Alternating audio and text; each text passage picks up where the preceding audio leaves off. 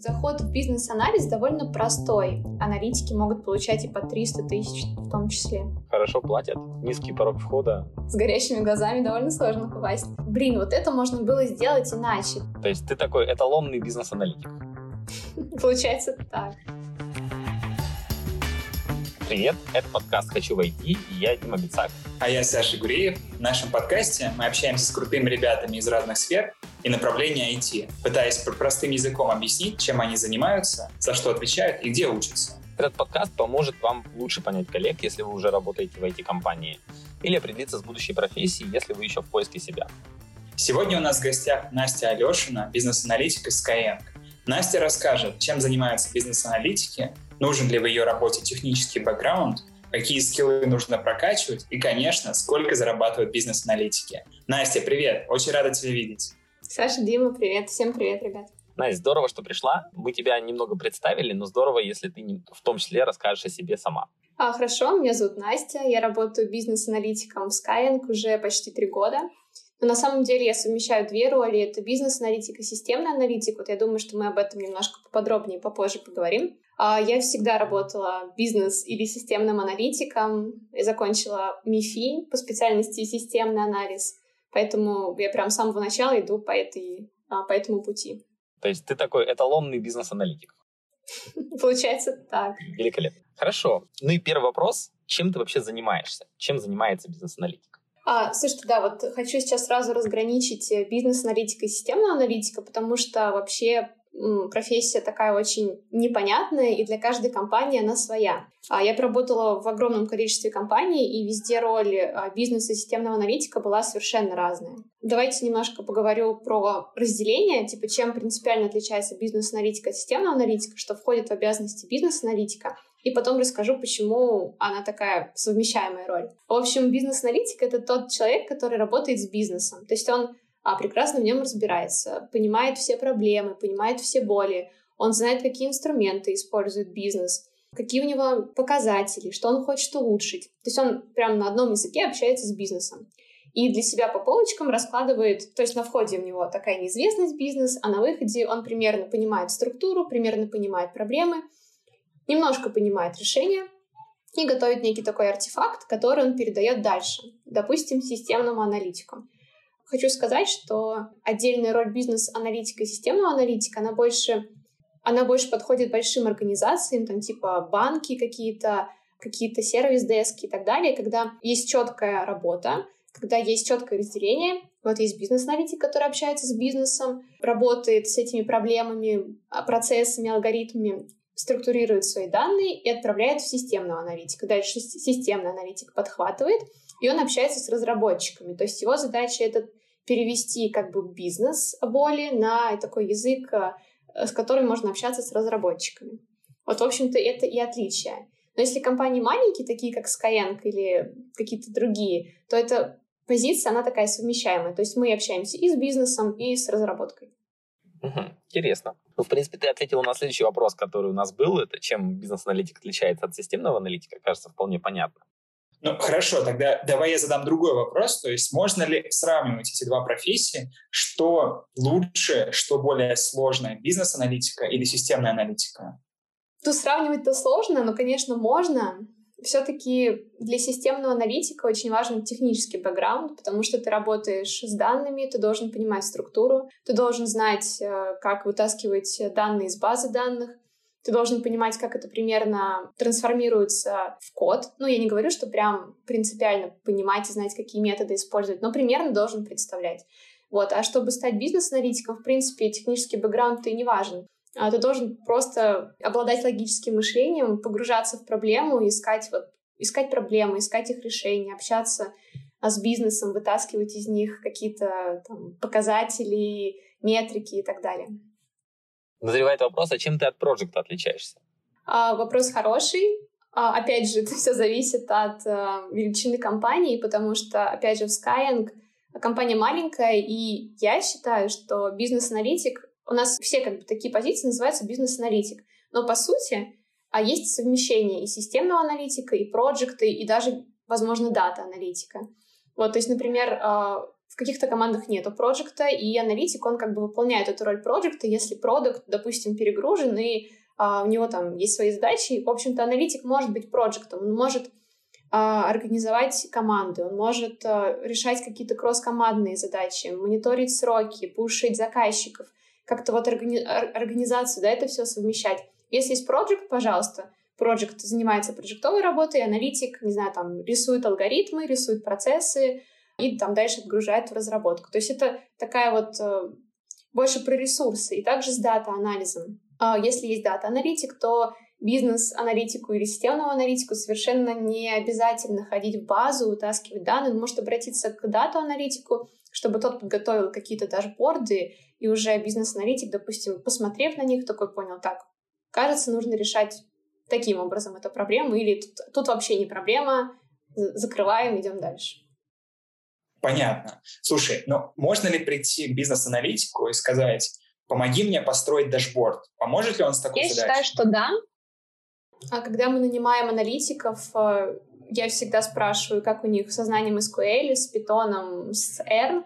А, в общем-то, не все знакомы с этим, но если в команде нету дата-аналитика, я понимаю, что вся загрузка про данные, про дашборды упадет на этого аналитика, поэтому, как бы, да, по идее, должен а, сделать дашборды. Еще хочу сказать, что Вообще за границей роль бизнес-аналитика, она вообще другая. То есть если вбить в поиск э, бизнес-аналист, то тебе выпадет где-то 80% э, выпадет вакансий, из них 80% будут про, именно про дата-анализ.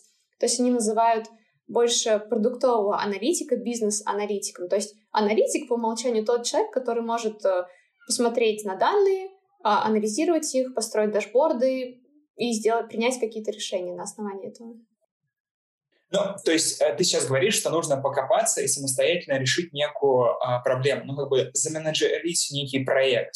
Вот. Но при этом а, говоришь о том, что в России это не часто используется. То есть mm-hmm. из этого можно сделать вывод, что а, аналитиков больше используют для, соответственно, выполнения определенных функций. То есть помоги мне, например, спроектировать эксперимент, помоги мне сделать такую-то задачу, то есть как системный аналитик. Вот, а с точки зрения вот, использования скиллов э, бизнес-аналитика как менеджера, их меньше используют.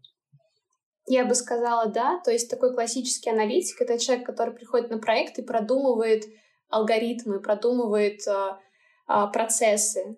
Вот, то есть он рисует диаграммки в разных нотациях, а учитывает какие-то разные пограничные ситуации. То есть это больше про, а, про процессы, я бы так сказала. Расскажи, от чего ты кайфуешь на своей работе. То есть, кажется, это невероятно интересное направление. Вот что тебе нравится делать больше всего?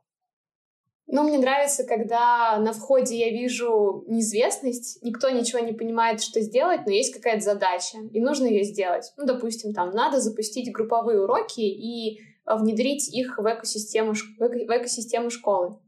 А, и ничего не понятно, никто ничего не знает, э, просто огромный черный ящик, и а, вот кайфую от того, что ничего не понятно, нужно разобраться, нужно со всеми пообщаться, нужно вытащить нужную информацию, чтобы это все на блоке разложить и сказать, смотрите, у вас это так должно работать, и передать это дальше.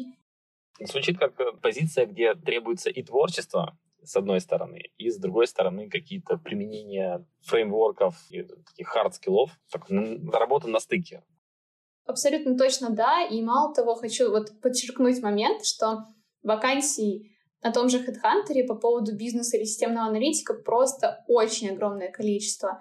Но они и перекликаются, и в разных компаниях совершенно разные требования. Например, в Skyeng я вообще приходила как, человек, как бизнес-аналитик, который программирует бизнес-процессы. То есть а, я в нотации BPMN рисовала схему в специальном инструменте и как бы скриптами на Java набивала эту схему. То есть это вообще совершенно другая профессия, другая работа. Так что вакансий много, но нужно вчитываться и понимать, а что нужно конкретно здесь. У меня одно уточнение. Поскольку мы стараемся говорить простым языком, то мы будем периодически спрашивать про термины, которыми ты будешь кидаться Конечно. в процессе. Да, что такое нотация? Ну, нотация — это набор правил, по которому стоит описать какой-то процесс, какой-то алгоритм. Есть множество способов это сделать, и просто люди договорились, что так будет понятно. И написали некие правила. Итак, мы разобрались, кто такой бизнес-аналитик. Теперь нужно понять, а какими скиллами он должен обладать. Можешь ли ты рассказать про хард-скиллы, которые must-have для бизнес-анализа? Смотрите, мне кажется, что заход в бизнес-анализ довольно простой, и никаких особо прям хард-скиллов для бизнес-аналитика, ну, я бы не стала бы называть. Тут больше про системный анализ. Поэтому мне кажется, что умение, ну, это больше про софт-скиллы, это умение коммуницировать, это логическое мышление, умение провести как бы цепочку, отмотать с начала до конца, это вот больше про бизнес-анализ. А вот уже в системном анализе уже вот, да, требуются хард-скиллы. Единственное, что я бы вот все-таки для бизнес-аналитиков бы советовала изучить э, SQL, понять, как пользоваться данными, строить дашборды, потому что это просто поможет правильно принимать решения. То есть, если говорить про хард-скиллы, то это вот дата-анализ. У меня уточняющий вопрос. Если, к примеру, ты, ты собеседуешь двух кандидатов, и один обладает каким-то набором хард-скиллов, а другой не обладает, ты наверняка возьмешь того, который обладает. Что это будет за, за хард-скиллы, которыми обладает тот кандидат, предпочтительный для тебя? Если я ищу бизнес-аналитика, я смотрю на горячие глаза, наверное, больше. То есть если аналитик будет э, обладать, э, там, будет разработчиком в прошлом, может собирать какие-то отчетики там за пять минут, но он будет унылый, не, не может коммуницировать, ему сложно в принципе разговаривать и вести беседу, то я возьму аналитика, который не, не обладает никакими хард-скиллами, но зато обаятелен, умеет разговорить человека, умеет докопаться, а постоянно задумывается, не фигню ли говорит другой человек. Наверное, все-таки я к нему больше склонюсь. То есть мы можем резюмировать, что бизнес-аналитик может и не обладать техническим бэкграундом и выезжать на своих софт-скиллах, правильно? Да, правильно. Даже у нас в компании в Skyeng а многие аналитики из совсем других профессий, и там далеко не технический бэкграунд. Хорошо, про хардскиллы мы поняли. А, ну, раз зашла речь про хардскиллы, а, может быть, еще немножко про софты поговорим. Какие софтскиллы ты можешь выделить? Ну, тут первое — это умение коммуницировать и вести диалог. И заходить на заказчика не с намерением докопаться до него, а объяснить ему, что ты друг его и делаешь его жизнь лучше. Но опять же, это зависит от компании, то есть у нас нету у нас все заказчики внутренние в Skyeng, поэтому как-то проще общаться, то есть они не воспринимают тебя в штыки. Вот поэтому, наверное, самый первый скилл — это вот умение коммуницировать, правильно вытаскивать из человека, а что болит на самом деле, потому что у заказчика у него там свои проблемы, которые он думает, что там, допустим, проблемы в системе или где-то еще, а на самом деле это может быть совсем не так. Вот поэтому soft skill — это вот, да, докопаться. Кажется, мы прям начинаем продавать эту профессию. Огромное количество наших слушателей может заинтересоваться, как же стать бизнес-аналитиком. И давай попробуем ответить на несколько вопросов, которые позволят принять это решение или не принять. То есть нужно им идти в эту профессию или нет. Но ну, давай начнем с самого простого и понятного. Сколько зарабатывают бизнес-аналитики? А, слушайте, ну тут, конечно, большая вилка. То есть, если говорить про то, как я входила в эту профессию, еще учась в институте, это было там какой-то там 6-7 лет назад, 8, зарплаты начинались где-то от 30 тысяч, но я думаю, что сейчас они гораздо больше, может быть, от 50. Вот, а потолок это уже, ну, он может быть очень большой, зависит от компании, потому что я знаю, что в разных компаниях, даже России, аналитики могут получать и по 300 тысяч в том числе. Поэтому это ну, довольно прибыльная профессия.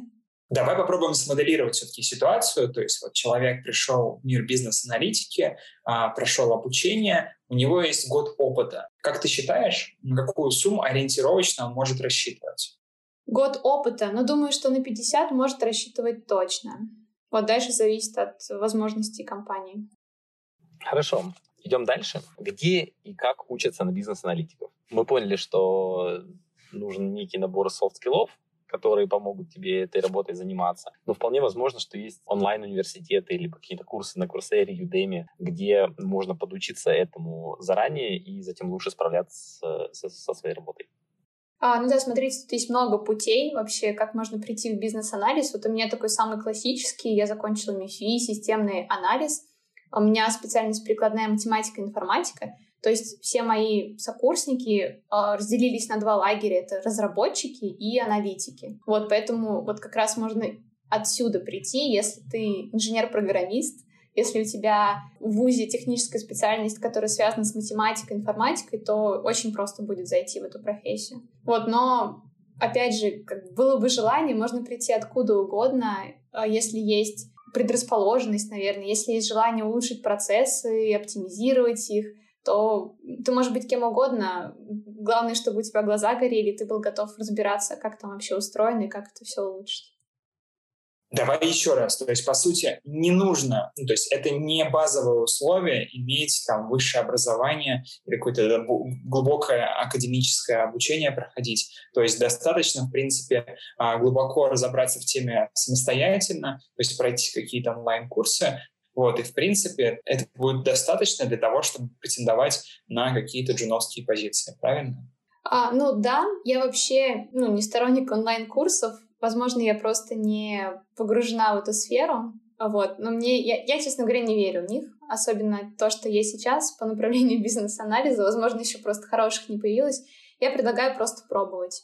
Идти, делать тестовые задания и вот а, проходить собеседование. Конечно, если у тебя есть технический бэкграунд и какое-то классное резюме, ты можешь пройти легко HR и двинуться дальше, ну потому что просто а, есть же отсев на уровне HR, ты можешь просто не дойти дальше. Но если ты как-то проявишь себя, а, напишешь какое-то сопроводительное письмо или классно сделаешь тестовое задание, то ты можешь даже без образования спокойно зайти в бизнес-анализ.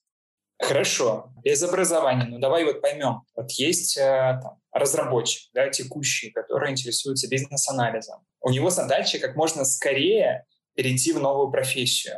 Mm-hmm. Вот, а можешь ли ты дать ему какие-то рекомендации, над чем ему поработать в первую очередь, чтобы подтянуть вот, для того, чтобы а, он был достойным кандидатом. Я бы подучила бы знание нотаций, ну просто бы поняла, на каком языке разговаривают аналитики и ну, между собой и с разработкой и заказчиками. Это схемки а, в разных там BPMN, UML и другие совершенно разные нотации. Познакомилась бы, наверное, с а, UX, ну, потому что довольно часто аналитику приходится понимать, а как что должно быть для пользователей а, там, не до такой степени, где кнопочка должна быть расположена, но просто как пользователь пользуется системой, как он должен организовать переходы и так далее. Просто, ну, наверное, это упорство, любознательность и вот желание соптимизировать что-нибудь. Здорово, интересно. Звучит как идеальная профессия, хорошо платят, низкий порог входа. Да, ну, конечно, если тебе хорошо платят, то ты наверняка там обладаешь всеми хард-скиллами, ты и системный аналитик, и проджект, и дата-аналитик. Вот, вот, вот мы к этому идем, мы к этому идем, что как бы просто горящий глаз для того, чтобы платить хорошо, недостаточно, верно? Конечно, конечно, да. Окей, но и отсюда мы как раз переходим к некому росту, куда дальше расти из бизнес-анализа. Ну тут я бы, наверное, сказала, есть два основных вектора, куда вот даже по когда собеседуешь людей, ты спрашиваешь, а что, что дальше, кем ты хочешь быть. Первая половина говорит, это продукты, вот, то есть это как бы возможный рост, это менеджерские какие-то обязанности, руководитель команды и продукт-менеджер. А второе — это архитектура.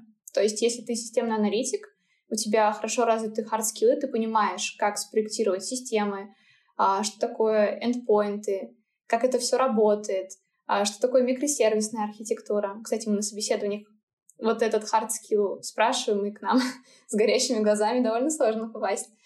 А, то да, пожалуйста, иди в, архитектор... иди в архитекторы. У нас есть такие прецеденты в компании, что человек из бизнес-системного анализа стал архитектором и успешно работает. Но тоже знаю примеры, когда люди стремятся в разработку. То есть это и мобильная разработка, и фронт, и бэк, все что угодно.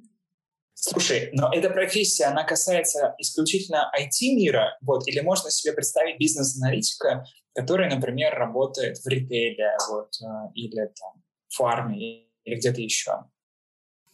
Я бы, наверное, сказала, что все-таки это про IT больше. То есть это именно про системы, про разработчиков, про какие-то процессы. То есть если ты у тебя маленькая компания, маленькая команда, и даже никаких систем нет, и нечего оптимизировать, то зачем тебе бизнес-аналитик? То есть это не про менеджмент, это скорее про принятие решения самостоятельно. Анализ того, что происходит, и рекомендации команде, верно? Да, да, все правильно. А, также бизнес-аналитик может расти как, а, как и скрам-мастер, может разбираться в процессах, как это все сделать, а, внедрить, допустим, там, скрам, или что-нибудь еще. Как бы тут, опять же, лимитов нет, просто что требуется в команде, то и делаешь. Отлично. Мы, мы говорим о бизнес-аналитике как о неком юните, который выполняет определенную работу. Вот, э, расскажи, может ли э, бизнес-аналитик иметь свою собственную команду в управлении? И если да, то чем они будут заниматься, как он будет, соответственно, распределять роль в ней? Нет, никогда не видела, чтобы бизнес-аналитик имел свою команду. Он часть команды, которая состоит из там, проекта, продукта, разработчиков. А, то есть такого, чтобы у тебя была своя команда, нет, такого никогда не видела. Если ты, конечно, может быть head of analytics, конечно, у тебя есть команда, но если ты аналитик юнита, то ты все-таки а, человек, который участвует в рабочей группе. Хотелось бы представить твою работу в течение дня. Мы, в принципе, поняли, чем занимается бизнес-аналитик. А давай спустимся на уровень такого микропроцессов, которые составляют твою работу. Вот что ты делаешь? Ну, к примеру, поступает, э, приходит к тебе новый проект какая-то проблема, имеющая высокую степень неопределенности. Что составляет твоя работа? Ну, давайте рассмотрим такой простенький проект. Допустим, приходит новый процесс, а, который нужно как-то оптимизировать. И а, что я делаю? Я прихожу к заказчику, от которого поступил проект, а, собираю с него требования, общаюсь с ним, спрашиваю, какие он проблемы решает, почему он решает, что это проблема, что за процесс, как он работал раньше, что он ожидает от нового процесса, какие показатели у него должны улучшить, улучшиться. То есть я выясняю вообще, что, что нужно сделать. Как только я выяснила, а, после встречи я иду в Мира или в Confluence, или в Мира и Confluence и начинаю проектировать. То есть, допустим, а это может быть какой-то процесс. Я рисую схемки и пишу описание. Возможно, это какой-то сервис или новая система. Я думаю, как она должна быть устроена. Ну, в общем, проектирую ее. Потом после мира, когда все у меня готово в мире и в конференсе, я иду в Jira и делаю задачки на разработку. Общаюсь с разработкой, и как только они понимают, что задача ясна, вопросов больше нет, то а моя работа, в принципе, на этом окончена. Ну, конечно, я еще смотрю, а что получилось, правильные ли показатели, улучшился ли процесс, вообще ожидал заказчик это или нет — я даю какой-то фидбэк. Правильно сделали, хорошо, там, смотрите, ребят, мы улучшили жизнь на столько-то там процентов, а, все стало круто, сократили там количество часов и так далее. Или же, ой, ребят, кажется, что мы там что-то не учли, давайте-ка вот еще вот это-то делаем. То есть вот такой день. Но за выполнением твоей задачи кто продолжает следить? То есть кто отвечает за то, что чтобы она была в итоге сделана так, как ты по документации, грубо говоря, поставила эту задачу, как ты ее сформулировала. Но опять же, это зависит от команды, у кого какие ответственности. Часто это делают QA, то есть они присутствуют на всех таких встречах, когда ты презентуешь решение разработки, и они понимают вообще, что ты ожидаешь, какие критерии успеха, на что нужно смотреть, что нужно протестировать. А, и, как правило, они проводят демо и демонстрируют функционал заказчику. Ну, конечно, это может быть и системный аналитик, который ну, потом смотрит на задачу и понимает, а вообще, не фигню ли он сделал. А в какой момент заканчивается твоя работа на проекте? Это очень сложный вопрос, потому что у меня такая нетипичная роль э, в компании. Я не, как... я не системный и бизнес-аналитик на каком-то проекте, я вот гуляю по проектам. И очень часто у меня такие межкомандные взаимодействия. Как правило, у меня, вот лично у меня заканчивается работа, да, я отгружаю а, в разработку все артефакты, разработка говорит, что все понятно, а, и в целом все, моя работа зак- закончена, дальше проекты, продукты, QA уже демонстрируют функционал, анализируют его и там забирают в работу назад, допустим, или отдают а, и радуются. А несет ли бизнес-аналитик ответственность за результат? Я так понял, что ты отдаешь э, разработчикам, они дальше что-то делают, выкатывают, получают какой-то результат. А есть ли у тебя тут ответственность? То есть ты же это все спроектировала, ты же, по, по сути дела, придумала, как это должно работать. Ну, конечно, ответственность есть, а просто, опять же, в разных командах по-разному. Иногда за это отвечает продукт, ну, все равно за какой-то конечный результат. Иногда аналитик, иногда проект. Ну, то есть, конечно, ты не должен отгружать э, данные или задачки и просто забывать о них и не думать о них. Ты спроектировал, ты общался с заказчиком, то есть и тебе общаться с заказчиком, если что-то пойдет не так. Давай попробуем обратиться ко всем руководителям IT-команд, у которых сейчас в команде нету бизнес-аналитика, и попробуем сформулировать, вот сейчас э, они каким-то образом справляются без этой роли, что изменится в их процессах, если они наймут бизнес-аналитика А что в таком случае изменится? Ну, если у вас большая команда, а, которая, не знаю, допустим, делает какую-то систему, которая сопровождает учеников, то бизнес-аналитик — это тот человек, который продумает все сценарии, а как вообще лучше, лучше сделать работу операторов, допустим, сопровождения так, чтобы они работали оптимально, эффективно и быстро делали результат. То есть если вы нанимаете такого человека, как бизнес-аналитик, вы отгружаете все процессы, все сценарии, все алгоритмы ему, а, он думает над этим, оптимизирует, ищет лучшие решения и предлагает э, эти решения в разработку или продукту. А в какой ситуации точно не нужен бизнес-аналитик? Ну вот я не уверена насчет не IT-компаний, но мне так очень сложно сходу сказать, какие проблемы может закрыть бизнес-аналитик. Ну и, наверное, маленькие команды, где а, продукт, в принципе, сам может выполнять роль бизнес-аналитика. Ну, то есть а если у тебя маленькая команда, да, ты, в принципе, можешь быть и дата-аналитиком, и бизнес-аналитиком, и проектом. Мне кажется, что продукт как раз совмещает это все. Настя, а, давай последний вопрос. А, попробуем обратиться к тем ребятам, которые прослушали наш подкаст до конца, но не могут до конца ответить себе на вопрос, готов э, э, ли я переходить в бизнес-аналитику, подхожу ли я под эту роль. Попробуй обратиться к ним и сказать, какие качества в них сейчас должны быть развиты, что их должно интересовать, чтобы они были подходящим профилем под эту профессию. Ну, наверное, еще раз повторюсь, все-таки, ну, опять же, для меня это больше про желание, про э, горящие глаза, про желание изменить текущие процессы, если ты видишь, что что-то в них не то, если ты можешь предложить лучшие решения, если тебе не устраивают какие-то системы, если не устраивают какие-то приложения, ты видишь, что, блин, вот это можно было сделать иначе, тут другой процесс, тут другой пользовательский опыт. А идите, идите в бизнес-анализ, у вас получится раскрыть свой потенциал. Главное тут ничего не бояться, в принципе, потому что заход в бизнес-аналитику может быть а, вообще с нуля а лишь бы вы этим горели, вы хотели бы улучшить жизнь пользователей, а, оптимизировать работу, придумать какие-то классные решения, потому что хард-скиллы именно в бизнес-анализе не так важны, как в системном анализе. Спасибо тебе большое за твои ответы. Кажется, после нашего сегодняшнего выпуска у многих людей в голове просто что-то щелкнет, часть из них поймет, что раньше они думали, что бизнес-аналитики — это те же самые системные аналитики, и они такие, а, так это вообще другие ребята. А часть из них поймут, что бизнес-аналитика — это именно то, чем я хочу заниматься. Да, надеюсь на это. И что нет ограничений, если ты там с точки зрения каких-то хард-скиллов не вышел вдруг, то у тебя все равно есть шанс сказать шанс. маме, что я аналитиком стал. Да, да. Ну да, тут есть э, такая возможность, если, допустим, ты финансист или юрист, ты можешь пойти аналитиком просто в такие системы, где требуются именно твои знания, твой бэкграунд, и начать э, оптимизировать их.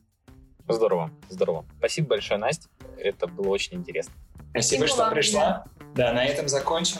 Всем пока. Пока.